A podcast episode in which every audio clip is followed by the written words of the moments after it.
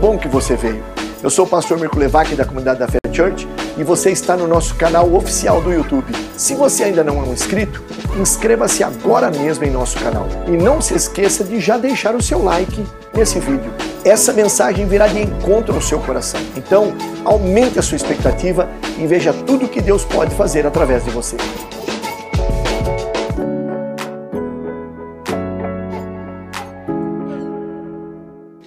Hebreus capítulo 6, a partir do versículo 4 até o 9. Hebreus 6, a partir do 4, diz assim: É impossível, pois, que aqueles que uma vez foram iluminados e provaram o dom celestial e se tornaram participantes do Espírito Santo e provaram a boa palavra de Deus e os poderes do mundo vindouro e caíram, se é impossível outra vez renová-los para arrependimento visto que de novo estão crucificando para si mesmos o Filho de Deus expondo a ignomínia ou desonra pública. 7. Porque a terra que absorve a chuva, que frequentemente cai sobre ela, e produz erva útil para aqueles por quem é também cultivada, recebe bênção da parte de Deus. Mas, se produz espinhos e abrolhos, é rejeitada, perto está da maldição, e o seu fim é ser queimado.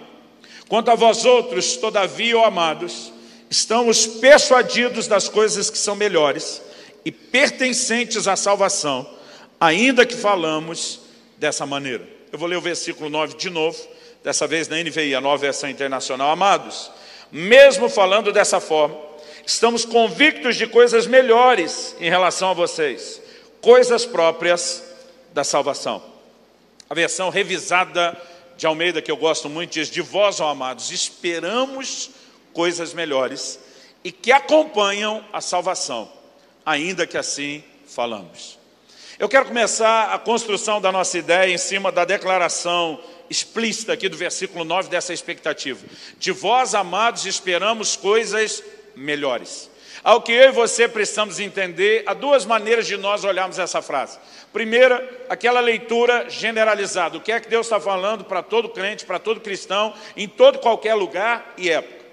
E depois nós vamos tentar fazer uma leitura mais refinada, porque todo texto tem um contexto, e dentro das regras de interpretação bíblica, a gente tem que se questionar o que foi dito, a quem foi dito, por que foi dito, em qual contexto foi dito, isso nos ajuda a aprofundar o entendimento. Mas vamos começar pelo aspecto genérico.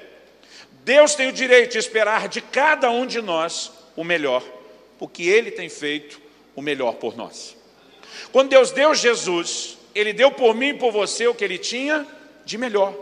Romanos 8,32 diz: Se Deus não poupou nem mesmo seu próprio filho, antes o entregou por amor de nós, a pergunta é: como não nos dará, juntamente com Ele, todas as coisas? Em outras palavras, Paulo está dizendo: se Deus deu Jesus, que é o que ele tinha de melhor, ele faz qualquer loucura por você, crente. Não tem outra coisa que ele não faça por você. Nós precisamos entender o nível de doação, o nível de entrega daquilo que Deus fez por nós quando enviou Jesus. E precisamos também entender o que é a devida resposta de gratidão aonde isso deveria nos remeter. O apóstolo Paulo diz: o amor de Cristo nos constrange. E de julgando nós isso, se um morreu por todos, logo todos morreram. E os que agora vivem não devem mais viver para si, mas para aquele que por eles morreu e ressuscitou. Então tem que haver uma resposta. Eu me lembro que no início de 99, eu assisti um filme que foi produzido em 98. Eu me lembro que a data era 98 porque era o cinquentenário do final da Segunda Guerra. Muitos filmes do gênero foram produzidos, mas esse é um, um dos clássicos do cinema. Eu não sei quantos viram o filme O Resgate do Soldado Ryan. Quantos já assistiram esse filme? Um dia desse, meu filho me lembrou, falou, pai, o filme foi produzido no ano que eu nasci, não espero que todo mundo tenha assistido.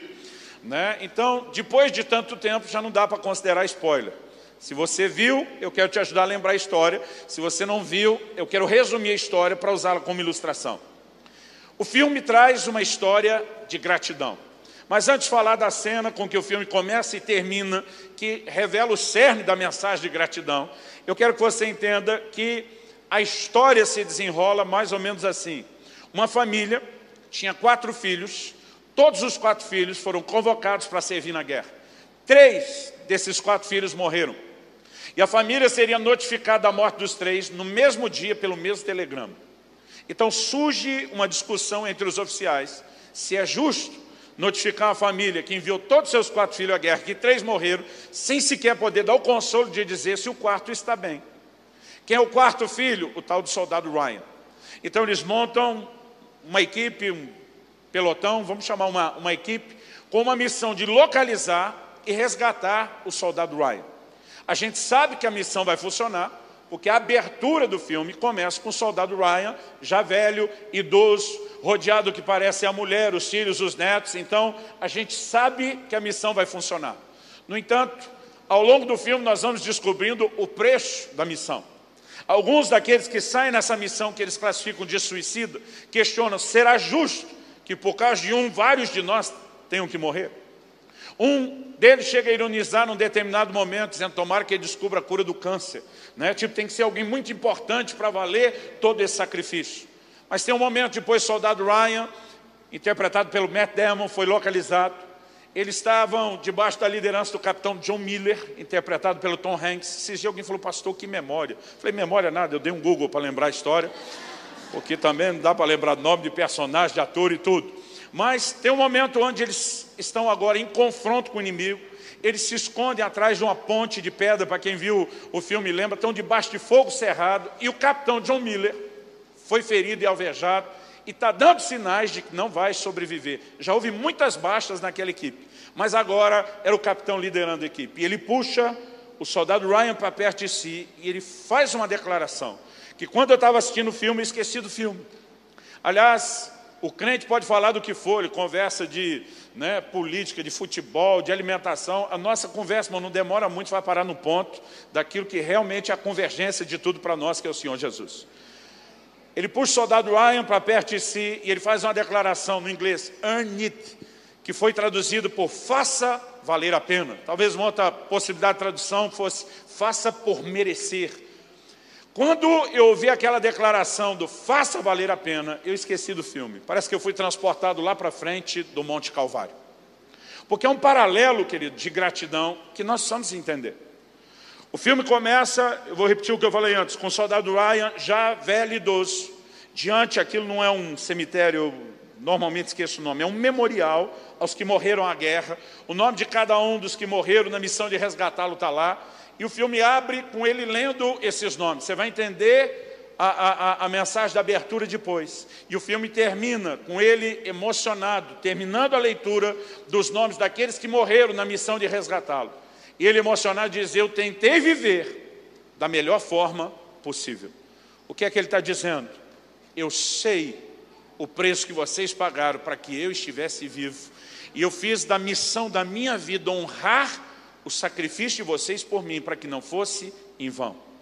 Agora, se um ímpio consegue escrever um roteiro desse, outro dirigir um filme desse, uma história de gratidão, de que alguém que tem a consciência, que outros deram a sua vida, que ele não pode desperdiçar e viver a vida de qualquer maneira, e que ele tem que honrar o sacrifício, a pergunta é, o que eu e você, entendendo o sacrifício de Cristo, não deveríamos manifestar na nossa caminhada cristã? Qual o nível de honra e gratidão eu e você não deveríamos manifestar? Em Filipenses 1, 27, o apóstolo Paulo diz, vivei de modo digno da vocação com que foi chamado. É uma forma mais bonita e polida de dizer, faça valer a pena, honre o sacrifício de Jesus. Então, a primeira mensagem que eu vejo aqui é essa, para cada um de nós, Deus, quando está dizendo de vós, amados, esperamos coisas melhores, Ele está dizendo, faça valer a pena, honre o sacrifício. E o que nós precisamos entender é que a vida cristã é progressiva. Não importa o quanto você já cresceu, tem espaço para crescer mais. Não importa o quanto você se doou a Deus, tem espaço para se entregar mais. Aliás, Provérbios 4,18 diz que a vereda do justo é como a luz da aurora, vai brilhando mais e mais e mais até ser dia perfeito temos a responsabilidade de corresponder com essa expectativa de coisas melhores. Mas, voltando agora para dentro do contexto do texto, ele começa no versículo 4, falando de pessoas que inegavelmente tiveram uma experiência genuína com Cristo. Mas ele fala de um grupo que, apesar dessa inegável e genuína experiência com Cristo, eles tropeçaram, eles caíram, e não apenas caíram, Ele chega ao ponto de dizer: caíram a ponto de não mais poderem ser renovados para arrependimento. Então ele não está falando só de um desviado qualquer. Ele está falando de alguém que ultrapassou uma linha sem volta. Que existe uma linha sem volta, não dá para negar.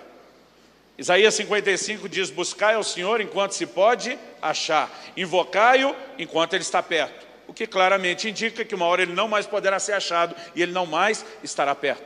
Outro dia alguém falou, mas pastor, não está falando então de a gente buscar Deus enquanto está em vida? Eu falei, então era só dizer buscar o Senhor enquanto vivo. É lógico que depois de morto não tem mais jeito. Então, nós precisamos entender que a palavra de Deus é clara a respeito disso. Por outro lado, quando você começa a falar dessa linha, difícil não é reconhecer que a linha existe. Difícil é dizer aonde ela está. Qual é o momento que alguém cruza, mas que a linha existe, existe. Em Hebreus, no capítulo 10, no versículo 26, ele diz: Se deliberadamente vivemos no pecado, depois do pleno conhecimento da verdade, já não resta mais sacrifício para o pecado. Então há um momento onde alguém pode extrapolar essa oportunidade de restauração, e isso aconteceu com essas pessoas. Então, quando ele diz de vós, amados, esperamos coisas melhores, ele está falando de um grupo que fracassou na fé, mas ele está escrevendo para um grupo que está de pé. E ele está dizendo de vocês, nós esperamos algo melhor do que eles. Em outras palavras, Deus espera que eu e você não abortemos o processo que foi iniciado. Jesus é chamado na Bíblia de o autor e o consumador da fé. Ele começa, ele termina. Nenhum de nós tem o direito de encerrar a fé antes de completar a caminhada. Agora, isso não quer dizer que não é possível. Paulo, escrevendo a Timóteo, fala de alguns que naufragaram na fé. Qual a ideia do naufrágio? O camarada entrava num navio atracado num porco, num porto, saía numa jornada e quando completasse a jornada e alcançasse o seu destino, lá o navio atracaria e lá ele desembarcaria. Quando ele fala do naufrágio, ele está falando de alguém que não completou a jornada. E não só não completou a jornada, teve a jornada abortada, mas normalmente isso terminava, essa história terminava com gente perecendo. E ele faz um paralelo na fé. Infelizmente, ao longo dos meus 30 anos de vida no Espírito, eu tenho visto muita gente naufragar na fé. O Brasil vive um momento singular de crescimento da fé cristã matéria de capa da revista Veja no final de 2016, acho que foi entre novembro e dezembro, dizia o seguinte, em no máximo até 2040, então era uma projeção já na virada do ano para 23 anos, e no máximo até 2040, a matéria dizia, o Brasil será uma nação predominantemente evangélica. Isso não é gente profetizando, não é nem necessariamente gente que gosta de nós, é uma curva gráfica, é pura projeção estatística sendo aplicada. Se a coisa continuar indo como está, na pior curva gráfica de crescimento, em até 2040, nós seremos maioria na expressão de fé na nação. Muita gente tem se convertido e Deus seja louvado por isso. Agora, essa é a parte da estatística que empolga. De acordo com o último censo, nós éramos 40 milhões de 200 milhões da nação. Os os mais realistas estão dizendo somos hoje pelo menos 50 milhões. Os empolgados já estão falando de 60 milhões. Eu vou esperar o próximo censo. Mas a verdade é que se há uma estatística de crescimento por um lado, tem uma outra estatística que me assusta por outro. Desde que nós éramos mais ou menos 30 milhões, essa estatística ela vem se mantendo mais ou menos de pé. Para cada um crente firme que você encontra hoje dentro da igreja, você tem pelo menos do lado de fora um desviado. E significa que se somos hoje 50 milhões, poderíamos ser 100.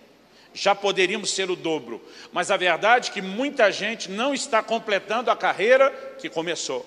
O que me faz entender que o maior desafio da igreja brasileira não é simplesmente evangelizar, é consolidar esses frutos numa fé permanente.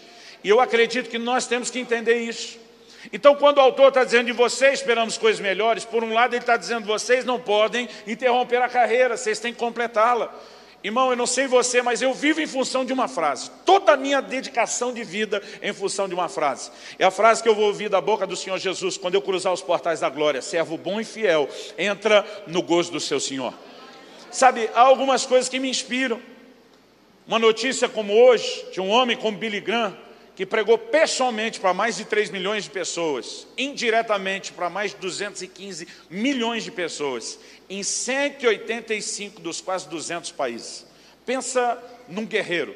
Mas a parte mais bela da vida dele para mim não foi as realizações ministeriais. A parte mais bela da vida desse homem foi que ele serviu a Deus com honra e terminou a carreira com integridade.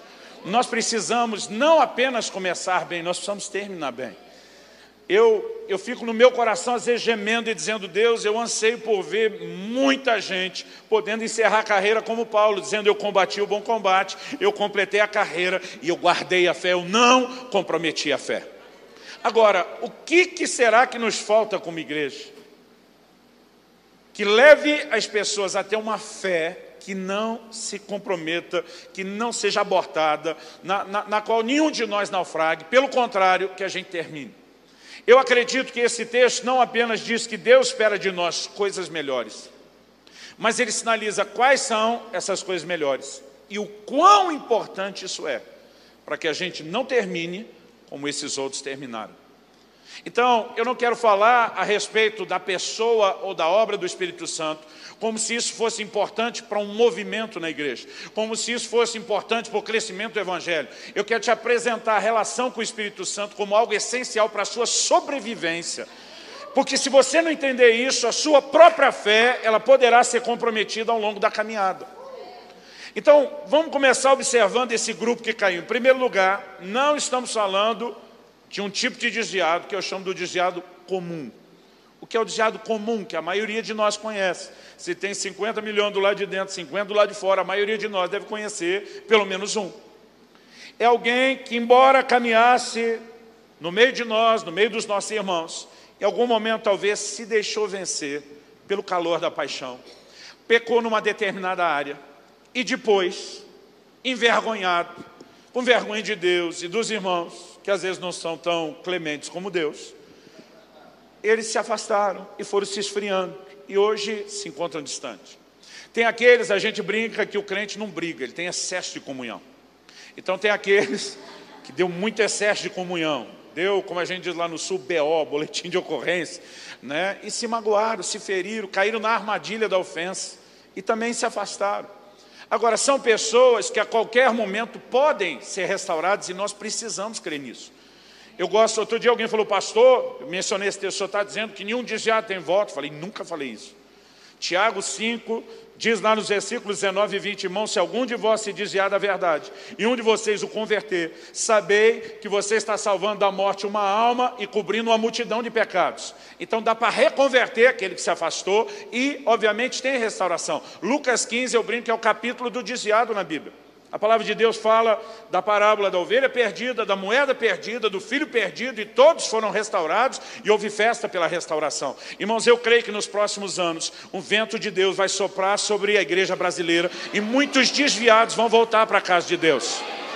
Na nossa igreja, nós não fazemos mais apelo só para quem quer aceitar Jesus. Todo culto quem quer aceitar Jesus, quem quer reconciliar. Irmão, pensa na concorrência ali, né, do que está acontecendo, quem que está brigando mais pelo outro para ver quem ganha essa corrida. Então, eu creio que há restauração. Agora, essas pessoas não cruzaram essa linha sem volta, simplesmente porque se esfriaram. Como eu citei Hebreus 10, 26, a Bíblia fala de deliberadamente viver no pecado depois do pleno conhecimento da verdade. O versículo 29 de Hebreus 10, e há todo um contexto na epístola toda, ele diz o seguinte, eles calcaram aos pés o Filho de Deus, profanaram o sangue da aliança com o qual foram santificados e ultrajaram ao Espírito da graça. Então, só para você entender um pano de fundo histórico, debaixo de perseguição, muitos crentes judeus começaram a se retratar da sua fé para serem recebidos de volta no judaísmo. Historiadores dizem que alguns deles vinham a público diante das sinagogas para renegar sua fé em Cristo publicamente, dizer não creio que Jesus seja o Messias ou o Filho de Deus, não creio que ele foi concebido do Espírito Santo numa virgem. Havia declarações absurdas ao ponto de alguns dizerem não creio que o seu sangue purifique dos pecados mais do que o sangue do sacrifício de um animal qualquer. Eram declarações nesse nível. Agora a pergunta é: como alguém pode chegar a esse ponto? Alguns diriam, nunca tiveram uma experiência com Deus. Eu discordo. Porque discordo, primeiro a Bíblia diz que não era possível renová-los para arrependimento. Renovar significa que arrependeram antes. Não vai dar para conduzir o arrependimento de novo. Mas houve arrependimento no começo. Primeira característica. Segundo, o versículo 4 diz que eles foram iluminados. O termo iluminado fala não só da luz de Deus resplandecendo nas trevas da vida de alguém, mas a palavra iluminado no Novo Testamento ela fala de revelação. Não é gente para quem o evangelho foi mal pregado ou mal explicado. É gente que teve entendimento espiritual. O texto diz que eles provaram o dom celestial, uma clara menção ao novo nascimento. Eu não vou gastar tempo tentando provar que isso fala do novo nascimento, porque a afirmação seguinte exige que eles tenham que ter nascido de novo. A afirmação seguinte diz: se tornaram participantes do Espírito Santo. Em João 14, Jesus, quando diz: Eu não vou deixar vocês órfãos, eu vou, eu vou enviar um consolador, ele diz: O qual o mundo não conhece e nem o pode receber. Uma pessoa não pode ser participante do Espírito Santo lá do mundo sem a conversão. E diz: o mundo não conhece e não pode. Jesus categoricamente diz: não pode receber. Em Romanos 8, 9, Paulo diz: se alguém não tem o Espírito de Cristo, esse tal não é dele. Então qual a lógica bíblica? Quem é dele tem o Espírito Santo, quem não tem, não é dele. E se tornaram participantes do Espírito Santo, então eram dele. Agora, além do arrependimento, além de ser iluminado, além de nascer de novo, além de participar do Espírito Santo, o texto diz: provaram a boa palavra de Deus. O verbo aqui traduzido provaram, fala de provar no sentido e na ideia de saborear, como se faz com a comida. A versão espanhola de Reina Valera diz: degustaram a boa palavra de Deus. Então está dizendo de gente que não só o evangelho não foi mal pregado, houve revelação, mas gente que foi instruído, ensinado e teve uma boa dieta na palavra de Deus. Agora, além dessas cinco características, repetindo, arrependimento, foram iluminados, nasceram de novo, se tornaram participantes do Espírito Santo, provaram a boa palavra de Deus. O texto ainda diz: e provaram os poderes do mundo vindouro. Irmão, não era crente meia boca, era gente que viu a manifestação da glória e do poder de Deus. Eu pensava, quase 25 anos atrás, quando comecei a pastorear, que se a gente levasse alguém até essas cinco características, eu pensava, esse crente está garantido. Não tem mais o que pare esse crente. Mas a prova que eu estava equivocado é que esse povo tinha essas seis características e ainda assim não só tropeçaram, mas a Bíblia diz caíram a ponto de não mais poder ser restaurados. Significa que essas seis coisas não são importantes? Não, não é isso que eu estou dizendo. Elas não só são importantes, eu as classificaria como vitais. Não tem vida cristã sem arrependimento, sem iluminação, sem novo nascimento, sem participar do Espírito Santo, sem a boa palavra de Deus e nem sem os poderes do mundo vindouro. Então não estou dizendo que não é importante. Agora, o que, que o texto está nos dizendo? Que essas coisas não são suficientes para quem quer terminar a carreira. Quando ele diz de vós, amados, esperamos coisas melhores, está dizendo, essa turma aqui arrependeu, foi iluminada, nasceu de novo, participou do Espírito Santo, provou a boa palavra de Deus, poderes do mundo vindouro e caíram. Então nós esperamos de vocês mais do que isso. Esperamos coisas melhores, esperamos que vocês vão além, porque essas coisas são importantes, mas não são suficientes. Então ele está dizendo, tem algo mais, além dessas coisas, que é necessário para você, se você quer ter uma fé que sobreviva, se você quer ter uma fé que resista, se você quer completar a sua carreira. Agora a pergunta é: Deus diria esperar de nós coisas melhores, sem sinalizar o que exatamente é o algo melhor que Ele espera? Eu diria não. Isso não concorda com o padrão da revelação de Deus em toda a Bíblia. Mas muitas vezes ficava pensando: o que, que são essas coisas melhores? Eu lembro no início do meu ministério, preguei uma mensagem: coisas que acompanham a salvação. Que esse povo foi salvo ele está dizendo, de vós, amados, esperamos coisas melhores e que acompanham a salvação. Mas eu fiz uma lista, irmão, de um monte de coisas que eu imaginava ser importante. Agora é, o que a palavra de Deus aponta ser mais importante? Eu descobri que a resposta estava nesse texto o tempo todo, nos versículos 7 e 8. Durante muito tempo, quando eu lia esse texto, eu achava que o versículo 7 e 8, falando a linguagem informática, era aquele tipo de texto que alguém copiou e colou no lugar errado. Eu penso, ele está falando uma coisa, agora ele fala de outra. Mas quando o versículo 9 ele volta amarrando tudo, é a prova de que ele não mudou de assunto. O que ele introduz nos versículos 7 e 8, na verdade, é uma alegoria, uma ilustração. Ou falando uma linguagem mais bíblica, uma parábola. E aí vamos ler o versículo 7 e 8. Ele diz, porque a terra que absorve a chuva que frequentemente cai sobre ela, e produz erva útil para aqueles por quem é também cultivada, recebe bênção da parte de Deus. Mas se produz espinhos e abrolhos, é rejeitada, Perto está da maldição e o seu fim é ser queimada. Então ele está falando de crente ruim que tropeçou e se perdeu. Está falando de crente bom, de quem se espera coisas melhores. Aí ele entra com um exemplo falando de terra boa e terra ruim. Qual é a prova que isso é uma alegoria? Ele diz a respeito da terra ruim: o seu fim é ser queimada. Terra não queima. Nós sabemos que ele está falando de um outro incinerador aqui. Ele está falando do inferno, do lugar da condenação e da perdição eterna. Então ele fala de dois tipos de terra: uma que corresponde com Deus e por isso tem a bênção, outra que não corresponde, não dá o devido fruto, está perto da maldição e o fim é ser queimado. E um dia, de repente, me caiu a ficha, eu falei: a chave está aqui, o entendimento está aqui. E eu comecei a tentar entender o que faz de uma terra, terra boa, e o que faz da outra terra, a terra ruim. A primeira coisa que eu equivocadamente deduzi, falei, bom, versículo 7 está falando de uma tal de chuva. Então a primeira terra é boa porque sobre ela chove. E o segundo texto não fala de chuva, mas fala de espinhos e abrolhos, que é o tipo de frutificação numa terra que tem pouca ou baixa irrigação. Então eu equivocadamente deduzi, sobre uma terra chove, sobre a outra, não. Mas não dá para fazer essa aplicação nem no natural e nem no espiritual. Porque Jesus diz lá no Sermão do Monte que Deus faz nascer o sol e cair a chuva sobre justos e injustos. Ele não está selecionando sobre quem vai chover e quem não. Se uma terra fosse frutífera para Deus porque sobre ela chove, e a outra não fosse frutífera porque não chove, ela não deveria ser acusada nem responsabilizada de nada, ela seria uma vítima porque não está na escolha ou no poder dela fazer chover, ela apenas seria vítima. Mas Deus está dizendo: Eu abençoo você porque deu fruto, você está perto da maldição, se continuar assim, seu fim é ser queimado. Ele está responsabilizando a terra. Então a ideia de que sobre uma chove e sobre a outra não é complexa, no natural e no espiritual. Porque Joel, fazendo referência das primeiras e últimas chuvas, ele simbolicamente diz: E acontecerá que nos últimos dias derramarei do meu espírito sobre toda a carne. Ele não diz, vou derramar do meu espírito sobre os crentes.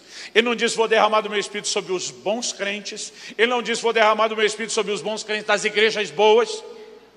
O problema, irmão, é que nós temos tentado fazer do Espírito Santo um patrimônio só nosso. Quando ele nunca esteve limitado às paredes dos nossos prédios, ele nunca esteve limitado às nossas reuniões. Deus diz: Eu vou derramar do meu espírito sobre toda a carne. Por quê, querido? Ninguém vai converter sem a ação do Espírito Santo.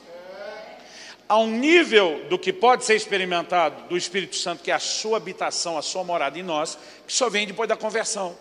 Mas para que a pessoa converta, ela tem que se arrepender. Além do livro de Romanos dizer que a bondade de Deus conduz ao arrependimento, Jesus diz em João 16 que o Espírito é quem nos convence do pecado. Então o Espírito Santo vai trabalhar no coração de alguém que ainda não converteu, para convencê-lo, para levá-lo ao arrependimento. Tito 3,5 fala do lavar da regeneração do Espírito Santo. Então o novo nascimento também só acontece por obra do Espírito Santo. E é depois dessas duas coisas, arrependimento, novo nascimento produzido pelo Espírito Santo, que agora o homem poderá ter o Espírito Santo habitando dentro de si. Mas antes de chegar a esse ponto, o Espírito Santo já está agindo na vida dele. Irmão, tenho certeza que aqui não é diferente. Mas lá em Curitiba nós temos todo tipo de história de conversão na nossa igreja. Não é gente que converteu só na igreja ou num culto. Não é gente que converteu só com alguém pregando. É gente que diz, pastor, eu estava numa balada, comecei a chorar, o meu coração apertou, eu parece que as escamas caíram dos meus olhos, eu não queria mais nada daquilo, eu queria Deus. É neguinho dizendo, eu estava na boca de fumo, Deus me pegou. Nós temos um dos pastores na frente de uma das nossas igrejas. Esse camarada estava na frente de um banco, esperando a hora de assaltar um carro forte, e alguém entregou um folheto. Mas a hora que ele pegou o folheto, ele nem leu. Ele disse, Luciano, não dá para dizer que era mensagem. Algo me pegou por dentro. Agora, havia uma mãe de joelhos orando noite e dia sem cessar. E a gente tem visto a obra que Deus tem feito. Agora, nós não podemos dizer que Deus faz chover sobre uma terra e sobre a outra, não. Se assim fosse, Ele não poderia responsabilizar a terra. Então fiquei perguntando, se a diferença não é que sobre uma chove e outra não, qual é a diferença? E demorou para eu perceber um detalhe do versículo 7. Qual é o detalhe? A terra que absorve a chuva.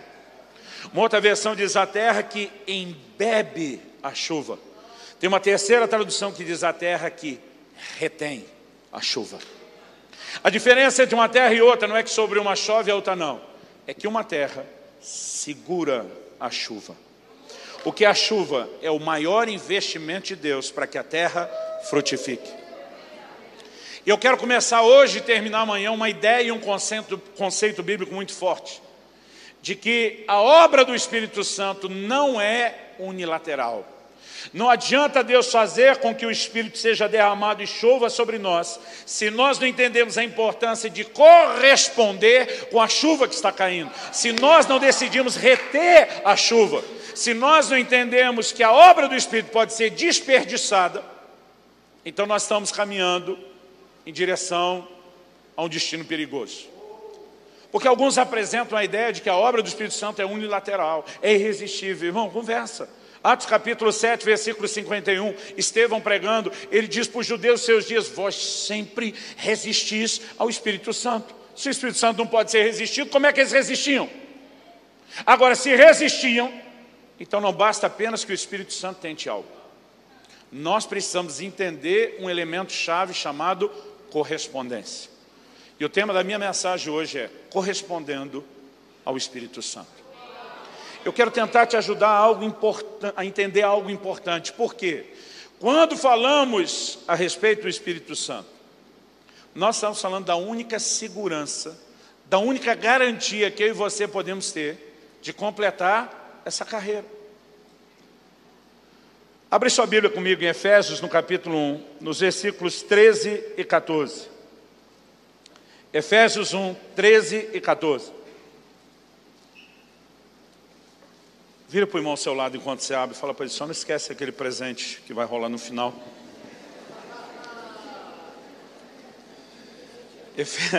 Outro dia alguém falou para mim, pastor, isso não é apelação não? Eu falei, não, é o mais alto nível de apelação, não é só apelação. Efésios 1,13. Ele termina o 12 usando a expressão em Cristo, aí ele entra no 13, em quem? Então esse em quem em Cristo, em quem também vós, depois que ouvistes a palavra da verdade, o evangelho da vossa salvação, tendo nele também crido, fostes selados com o Santo Espírito da promessa, o qual é o penhor da nossa herança, até o resgate da sua propriedade, em louvor da sua glória. A palavra penhor já não é tão usada na nossa geração. Então vou ler aqui a NVI, que no versículo 14 diz que o Espírito Santo é a garantia da nossa herança até a redenção daqueles que pertencem a Deus para o louvor da sua glória. Agora, a pergunta a ser feita é, o que é esse selo? O que é essa garantia? Durante muito tempo, as igrejas históricas, tradicionais, baseado nesses próprios versículos 13 e 14, seguia uma lógica. Depois que ouviste a palavra da verdade, tendo nele crido, fostes selados. Então, a tentativa de questionamento dessa definição teológica do selo do Espírito, ela parecia não existir. Quando o crente é selado, depois que ouve a palavra da verdade que crê, então o momento tem um novo nascimento, o Espírito Santo vem habitar nele, foi selado. E durante muitos séculos na história da igreja. Essa verdade nunca foi questionada. Até que chegou o movimento pentecostal, na virada do século XIX para o XX. E os pentecostais começaram a dizer, não, não, não, não. Se o crente nascido de novo está selado, por que é que tem tanto crente desviando? Eles disseram, não pode ser só essa experiência do novo nascimento e o Espírito Santo habitando dentro deles. Eles começaram a tentar apresentar uma outra ideia. É o revestimento de poder, é o batismo no Espírito Santo. Tanto que até hoje, nos círculos pentecostais, a gente tem um sinônimo. Às vezes o pregador não pergunta quem foi batizado no Espírito Santo, ele diz quantos já foram selados. Porque a ideia do selo começou a dizer, não, não é aquilo, é uma outra experiência. Qual foi o problema dos argumentos dos pentecostais?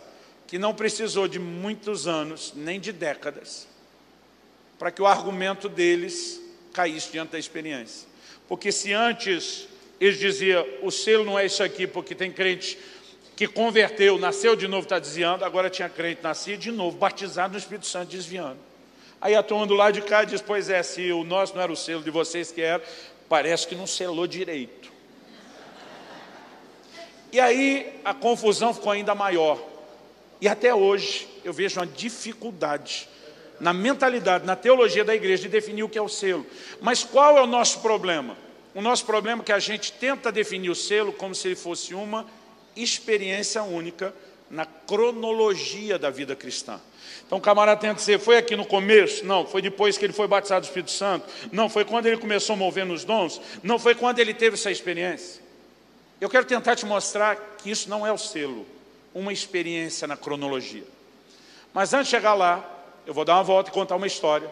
Eu já estou avisando que eu vou dar uma volta, para você não achar que eu esqueci. E eu quero que você se mantenha pensando nessa ideia. Hoje é dia 21 de fevereiro. Isso significa que eu já, tô, já tenho vivido mais ou menos 16.500 dias de vida. Eu vou arredondar aqui só para facilitar as contas. Para você não ter que pensar muito em 45. Que sempre tem uns fazendo a conta. Vamos ver dividido por 365 quanto dá. Então, para facilitar. 16.500 dias de vida. Por que eu estou falando isso? Vamos supor que eu tenha comido, em média, para cada um dia de vida meu, um quilo de comida. Uma média generosa. Porque alguns anos atrás já cheguei a pesar quase 50 quilos a mais. Já teve ocasião de comer quase um quilo, era numa refeição. Mas como tem a época que era criança, como tem a época pós-conversão, né, desse, desse tanto de comida, vamos dar uma média generosa e dizer que eu comi um quilo de comida por dia. Isso significa que eu já comi pelo menos 16 toneladas e meio de alimento até hoje. Pensa numa máquina consumidora de alimento. Sou eu e você, porque não foi só eu comer. Eu fico tentando imaginar quanto espaço a gente precisaria aqui, né, em largura, comprimento e altura, para estocar 16 toneladas e meio de alimento. Cá entre nós, acho que foram umas 20 ou 25, mas vamos ficar no 16,5. Gente, é muita comida. Agora, se há uns quatro anos atrás, quando eu completei 15 mil dias de vida e eu tivesse feito a conta, dissesse, meu Deus, já comi 15 toneladas de comida, e eu chegasse à conclusão, é muita comida, e porque foi muita comida que eu comi, eu parasse de comer, eu estaria vivo hoje? Porque a lógica é simples, não importa o quanto eu já comi, se eu parar de comer, eu morro. Então agora vamos voltar lá. O problema não é quanta experiência você teve com o Espírito Santo. É que se você parar de relacionar com Ele, você morre. Então a chave não é tentar entender o selo como uma cronologia, onde aconteceu.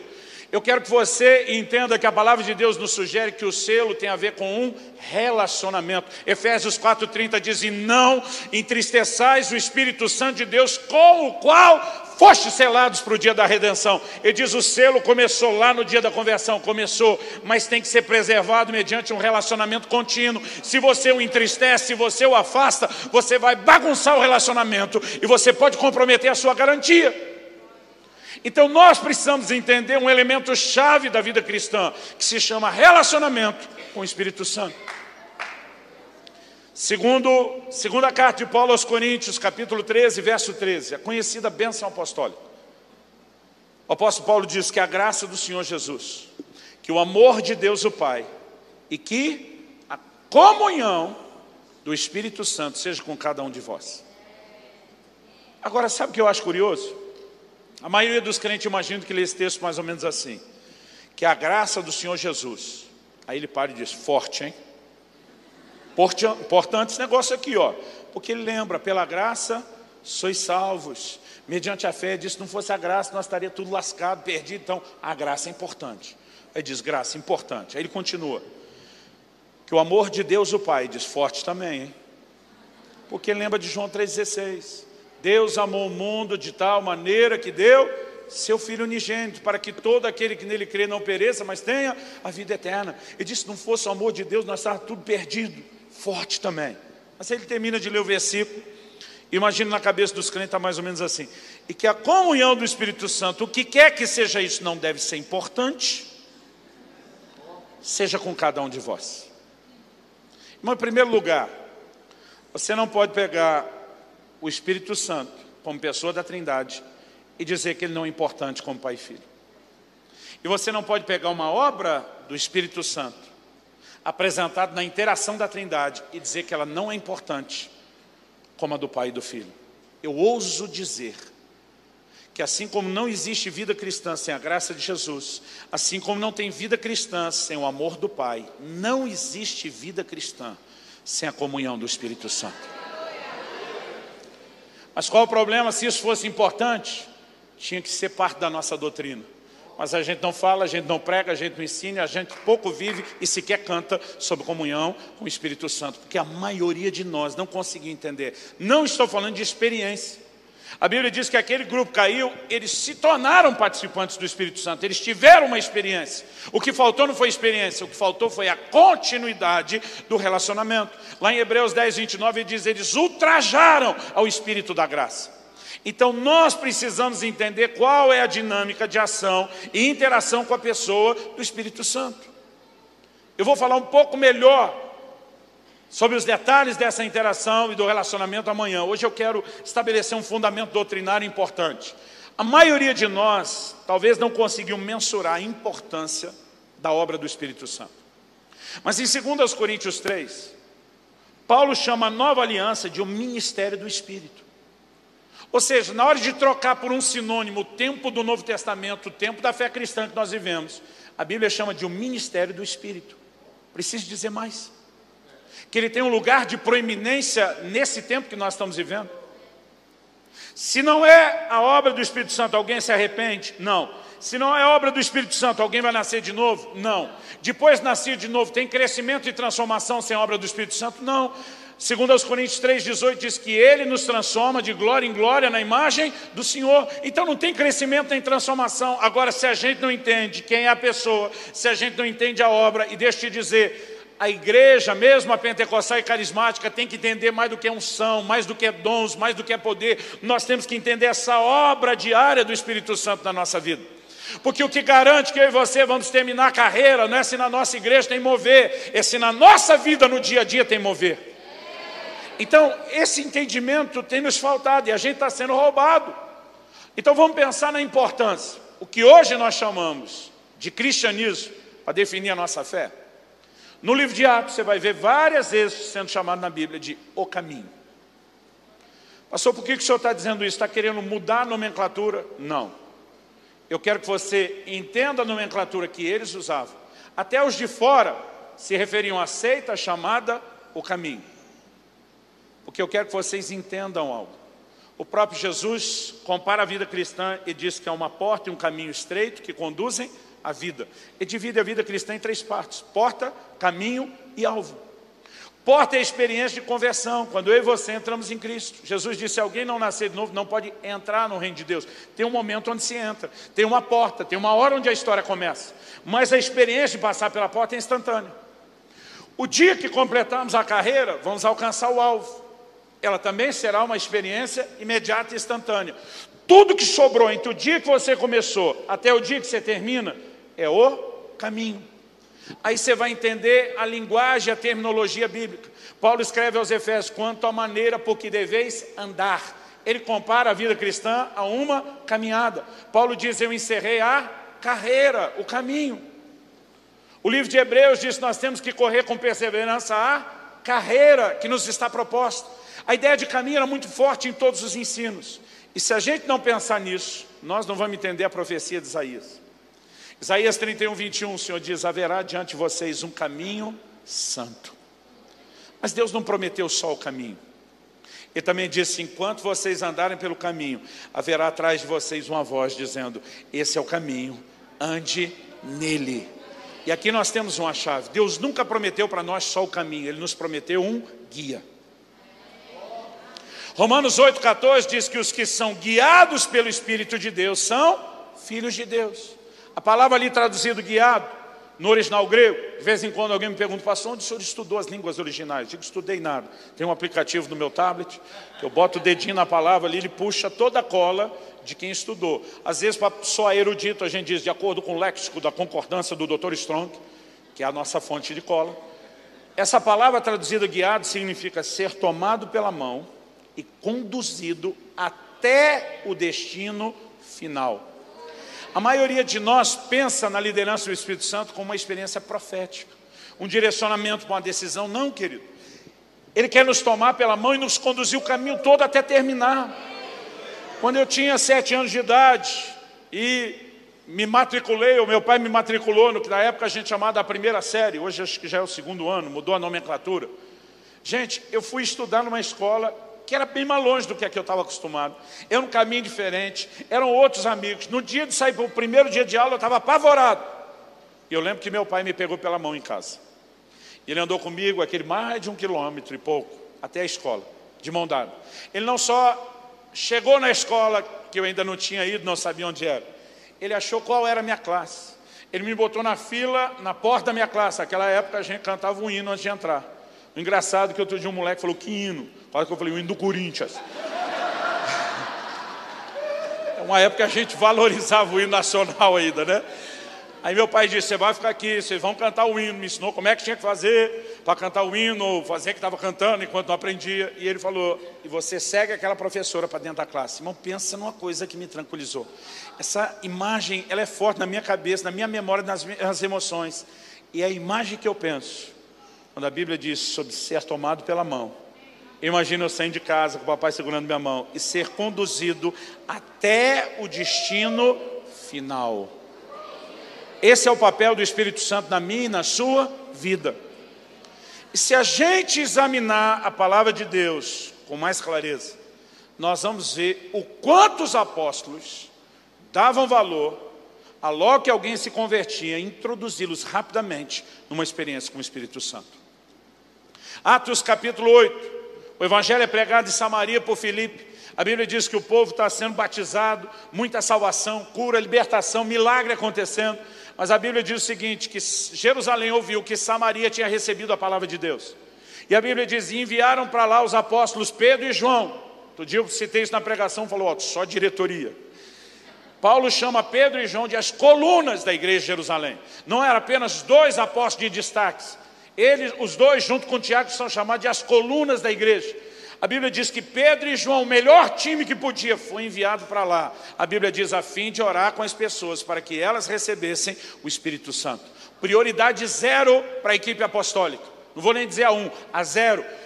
Se converteu, tem que ser introduzido numa experiência com o Espírito Santo. Agora, uma coisa é a gente dizer que eram os apóstolos. Porque alguém ainda pode dizer, não, acho que eles pensaram isso meio equivocado. Supervalorizaram a importância da experiência com o Espírito Santo. Então vamos para Atos 9, o capítulo seguinte. O próprio Jesus apareceu para Paulo. Paulo converteu, irmão, converteu como poucos. De vez em quando a gente ainda ouve que o Senhor apareceu para alguém, alguém converteu, mas são experiências raras. O impacto da conversão de Paulo pode ser medido no detalhe que Atos 9 dá, que quando Jesus aparece para Ananias na visão, ele diz, você vai na rua tal, na casa de fulano de tal, procura por um tal de Saulo, apelidado de Tasso. Ele diz, porque ele está orando há três dias sem comer nem beber. Quanta gente você conhece que quando converteu, ficou três dias trancado no quarto sem comer nem beber? Irmão, a maioria dos crentes não fez isso nem a vida inteira, nem depois de convertido. Quando você conhece três dias trancado em oração, tamanho o impacto da experiência. Que Paulo estava convertido, irmão, ninguém vai discutir. Só que agora Jesus aparece para Ananias e diz: Ananias, eu preciso do ser. O rapaz converteu, está fiado no jejum, na oração, três dias me buscando, num profundo arrependimento. Mas eu preciso que você vá lá e pôr as mãos sobre ele. Primeiro, para que ele volte a ver, porque desde que eu apareci ele está cego. Segundo, para que ele seja cheio do Espírito Santo. O próprio Jesus, o cabeça da igreja, dizendo: não importa se eu ganhei o cara, se eu apareci para ele, não importa o nível da experiência. Ananias, ele, como qualquer outro crente, porque é um padrão, tem que ser cheio do Espírito Santo. Não é só a experiência de conversão, tem que ser introduzido numa experiência com o Espírito Santo. Vamos para Atos 19. O apóstolo Paulo chega na cidade de Éfeso, encontra um grupo de pessoas que se intitulam discípulos. Primeira pergunta do checklist. Primeira, isso tem que revelar algo para nós. Recebestes vós o Espírito Santo quando crestes? Ele não perguntou, vocês creram?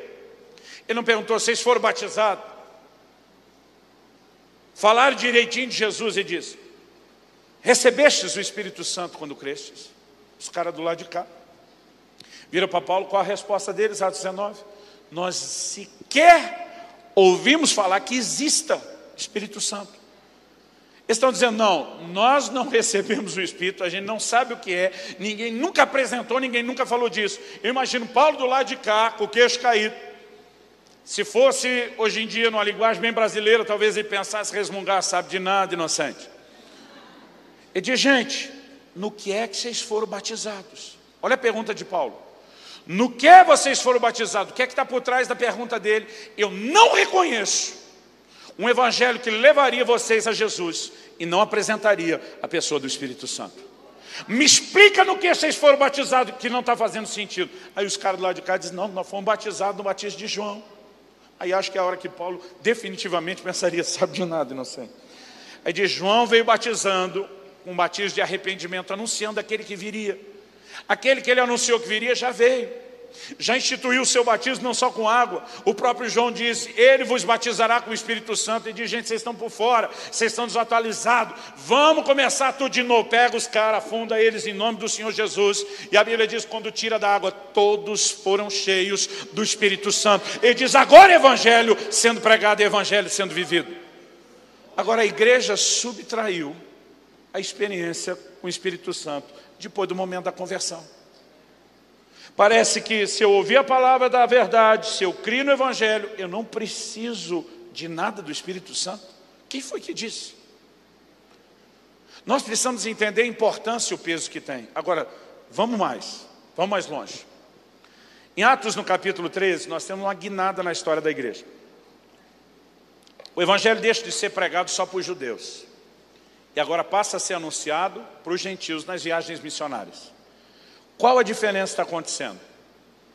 A diferença é que quando um judeu evangelizava outro, eles tinham uma base de fé comum, que era a mesma Bíblia, o mesmo Velho Testamento, com as mesmas promessas. Então, quando alguém evangelizava um judeu e o judeu convertia no início da igreja, não precisava dizer para ele agora não pode ter idolatria, porque o judeu já sabia que não podia idolatria. Ele não precisava dizer agora não pode imoralidade, porque ele já conhecia os mandamentos, sabia que não podia imoralidade. Então eles só tinham que usar a base comum de fé da Bíblia para provar que Jesus era o Cristo, o cumprimento das Escrituras. Então o cara aceitava aquilo e ele já tinha uma boa base para começar. Agora, quando eles vão evangelizar no meio dos gentios, os chamados povos pagãos, irmão, pensa no desafio. Deixa eu tentar dar uma ilustração atual. Falar de Jesus para um brasileiro é relativamente fácil, porque nós somos uma nação de cultura cristã. A maioria das pessoas já ouviu falar em Deus e diabo, céu, inferno, anjo, demônio, certo e errado. A maioria dos brasileiros, se não crê que a Bíblia é a palavra de Deus, no mínimo vai considerar a ideia de que ela contenha. E está aberto a uma conversa. Agora, eu já tive pregando na Índia alguns anos atrás, e vou daqui a alguns meses. Você chega para um hindu na Índia e diz, eu vim te pregar a palavra de Deus. Ele olha para você e diz, que Deus? Eles creem milhões de deuses. Você diz, não, Deus e verdadeiro. Diz, não, não, quem diz que tem um só? Não existe nenhuma base comum. Para você dizer, essa é a revelação de Deus, esse é o padrão de Deus estabelecido. É por isso que o Evangelho tem que ser pregado com força de sinais e prodígios. Nós tivemos numa cidade que fazia seis meses que não chovia. Quando eu comecei a pregar, eu me vi falando, assustei, porque aquilo não veio de mim. Eu me vi dizendo, estou aqui para anunciar a palavra do Deus vivo e verdadeiro, que confirma a sua palavra com sinais que acompanham. E eu pensei, tomara que aconteça alguma coisa agora. Em 10 a 15 minutos que eu estou pregando, aquele clima começou a mudar, mudar, mudar, uma chuva começou a se formar. Agora, eu não sabia que fazia seis meses que não chovia. Primeira coisa que eu incrédulo pensei, isso é coisa do inimigo querendo atrapalhar. Eu só fui saber da história depois.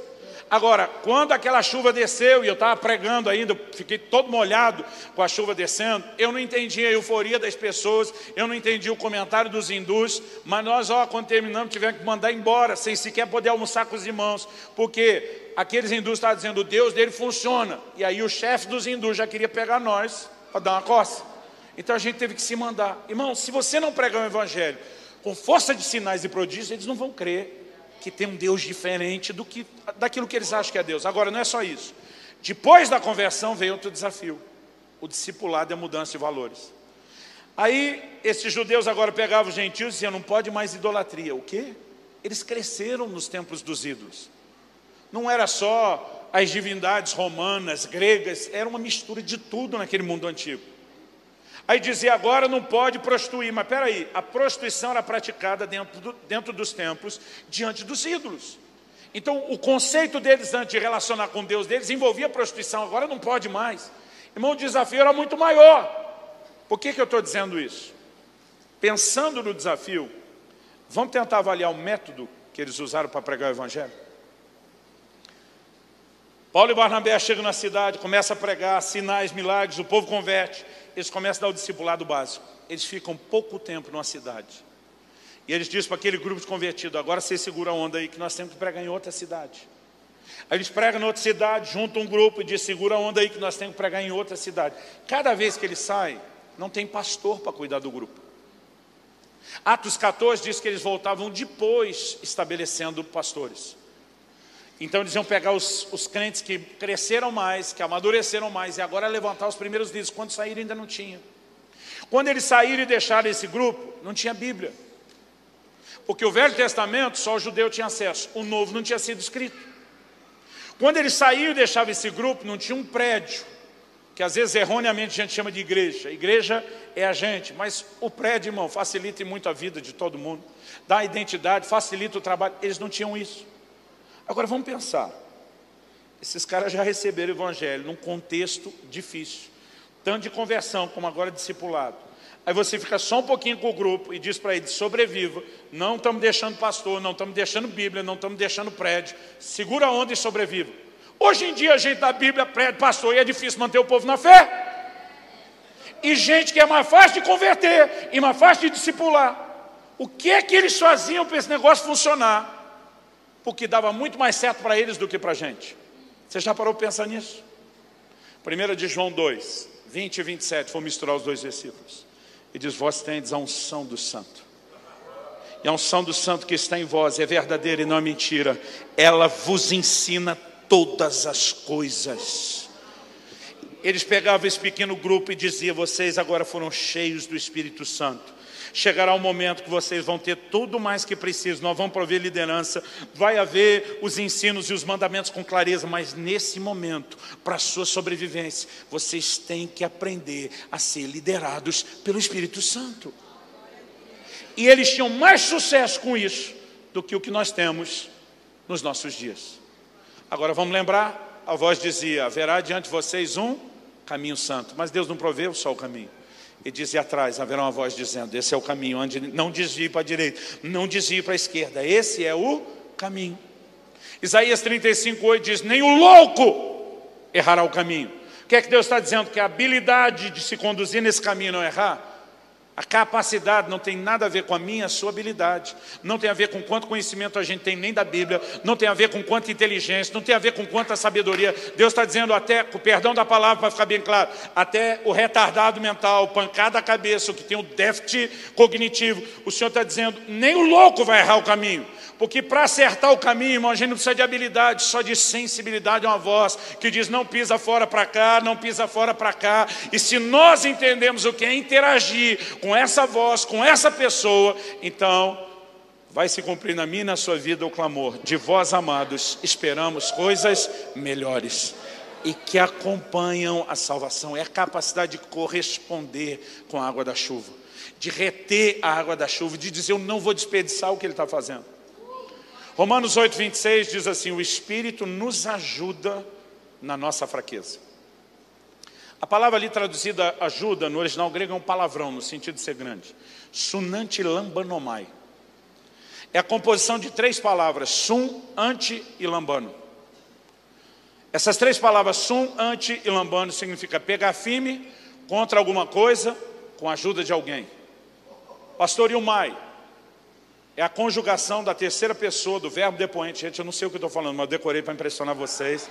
Vocês já estavam me olhando pensando, o cara entende, né? Eu não sei o que é isso. Mas deve ser a conjugação. Pegar firme contra alguma coisa com a ajuda de alguém. Se eu precisasse mover esse púlpito agora, o que não é o caso, mas que hipoteticamente eu não só precisasse movê-lo, mas eu pedisse a ajuda de alguém. De repente falasse o meu cunhado, Tiago, me ajuda. Essa palavra me ajuda no português, ela pode significar duas coisas.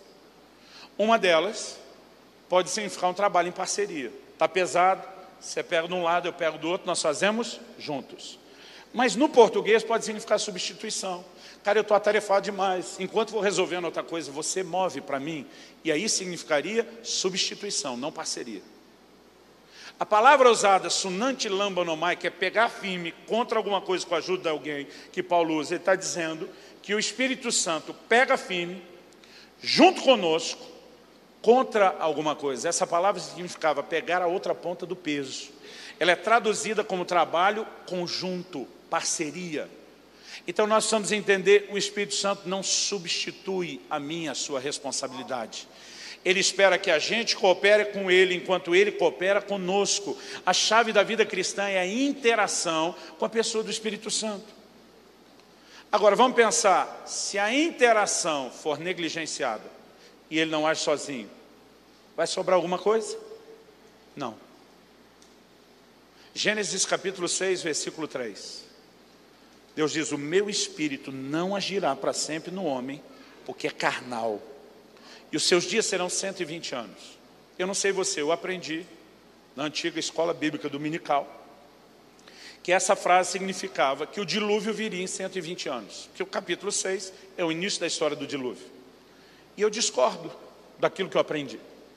Porque a Bíblia diz que Noé tinha 500 anos de idade quando gerou seus três filhos. Deus fala com ele depois dos filhos nascer, não sabemos exatamente quanto tempo depois. E o dilúvio foi no ano 600 da sua vida, então não tem nem 100 anos para construir a arca. Do que, que Deus está dizendo? Os dias do homem serão 120 anos. Quando você lê o capítulo 5, irmãos, cara vivia demais.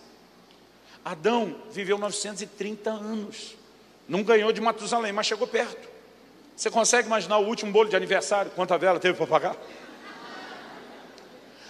Agora, algo muda quando o dilúvio está chegando e a média de vida do homem despenca para 120 anos. Deus estava baixando a duração da vida. E o Moisés, que viveu a medida cheia dos 120, diz lá no Salmo 90, que foi ele que escreveu: a vida do homem é 70, quando muito 80 anos, e o que passa disso é hora extra, quer dizer, câncer infarto. Por que, que Deus está baixando a vida? O protesto de Deus, o meu espírito não agirá para sempre no homem. Deus está dizendo, te dou quase um milênio de vida, cabeção. E você não corresponde com o meu espírito para viver na carne, eu vou diminuir o investimento. o tempo e a intensidade vão diminuir de quase mil anos para 120, depois baixou de 120 para 70, 80. Ah, ok, você precisamos entender desde o começo, a não interação com o Espírito Santo significa comprometer aquilo que ele está tentando fazer em nós. Paulo escreve e diz: Não entristeçais o Espírito Santo de Deus. Isso não é um conceito exclusivo do Novo Testamento. Isaías 63, 10 diz: Eles contristaram o seu Espírito Santo. Essa palavra traduzida ali no hebraico, contristaram, significa feriram, magoaram, causaram profunda dor ou aborrecimento. Eles contristaram o seu Espírito Santo, pelo que ele se lhes tornou em inimigo. O que muitos de nós não entendemos é que o Espírito Santo pode ir de parceiro e cooperador a inimigo. A Bíblia diz de uma terra que retém água da chuva e tem bênção, mas fala de outra que não, está perto da maldição, e a Bíblia diz o seu fim é ser queimada. A obra do Espírito Santo, se nós não cooperamos, se nós não interagimos, ela pode ir espaçando, diminuindo. E Paulo diz aos Tessalonicenses, capítulo 5, verso 19: Não extingais o Espírito.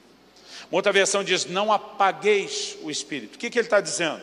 Que existe um botão dotado de alta tecnologia espiritual, que se o crente descobre onde é e aperta, puf, o Espírito Santo deixou de existir. Não. Não tem como você fazer o Deus eterno sem começo nem fim deixar de existir. Então o que é apagar o Espírito Santo? É diminuir a ação dele na sua vida. Porque a ação dele é semelhante a um fogo. Se você alimenta, é intenso. Se não alimenta, diminui e se não alimentar em absolutamente nada, se não alimenta devidamente, diminui, se não alimentar nada, se extingue.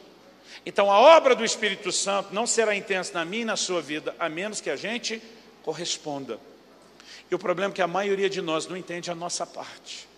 E a gente ainda fica frustrado, porque como acha que é tudo dele, a gente acha que ele que tinha que estar fazendo. Um dia desse estava ensinando sobre os dons do Espírito, um irmão veio desabafar, pastor, faz mais de 20 anos que eu sou crente.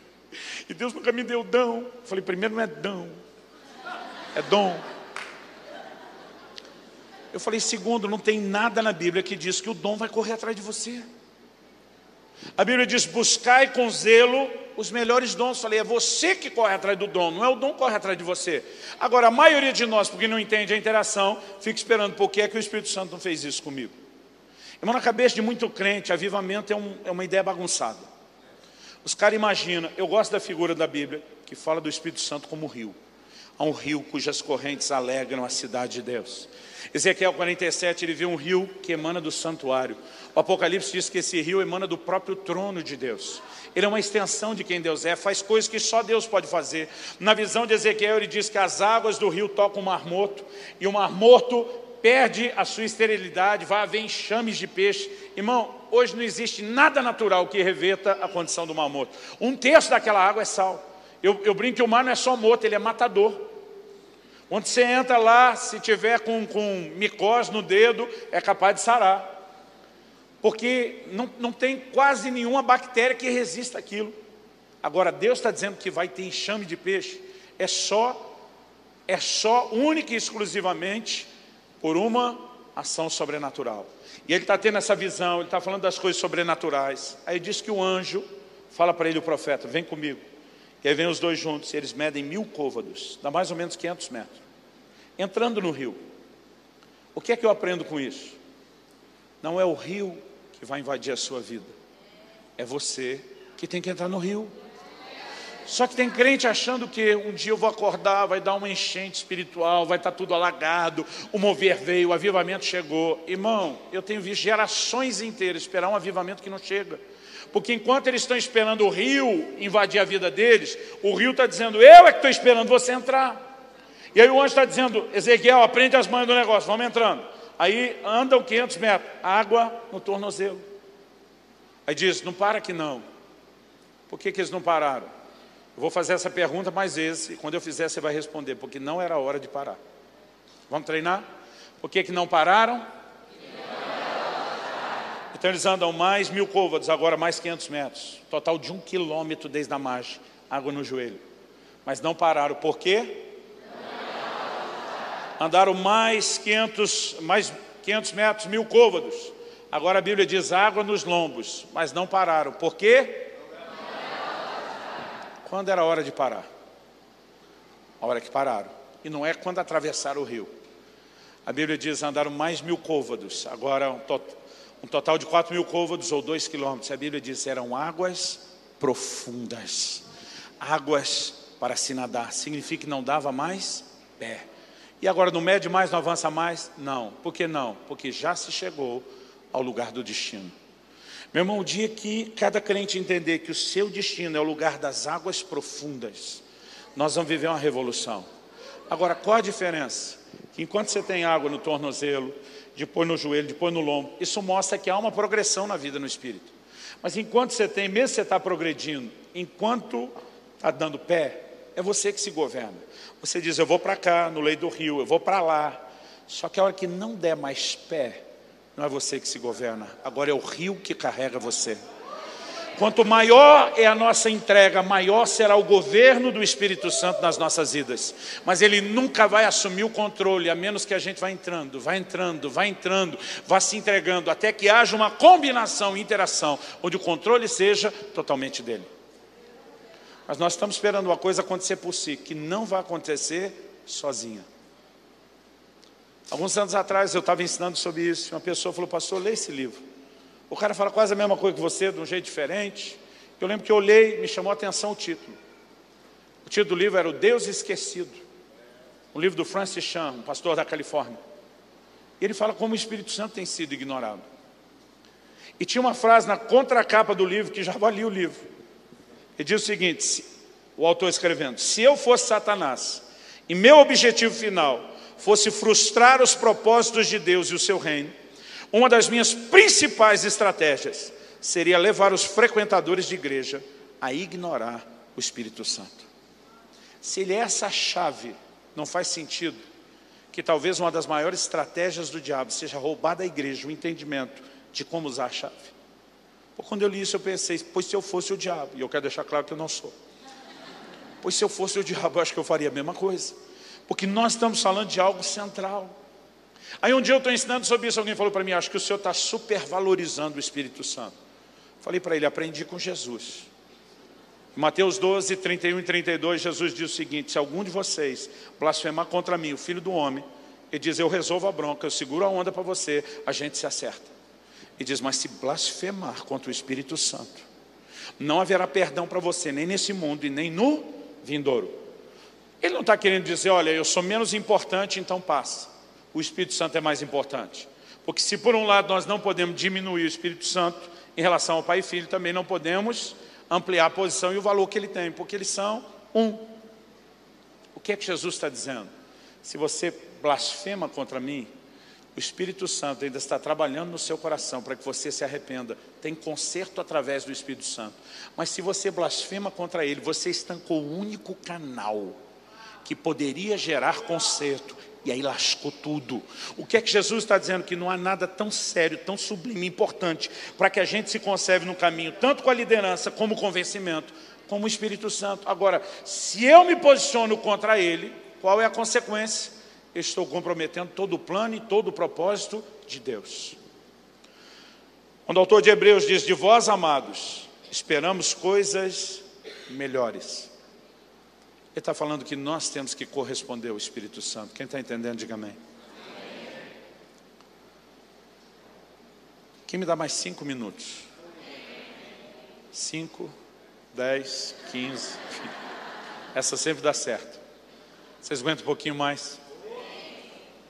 Eu já dividi em duas partes, mas mesmo assim, é um assunto que valia umas quatro, cinco noites. Então vamos, vamos tentar fazer valer um pouquinho aqui.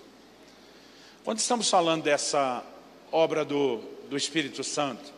Eu acho que há algo que eu e você precisamos de fato entender. É a maneira como o próprio Jesus fala do nível de vida cristã que seria vivido com a chegada do Espírito Santo. Em João 14, Jesus diz: Olha, eu não vou deixar vocês órfãos.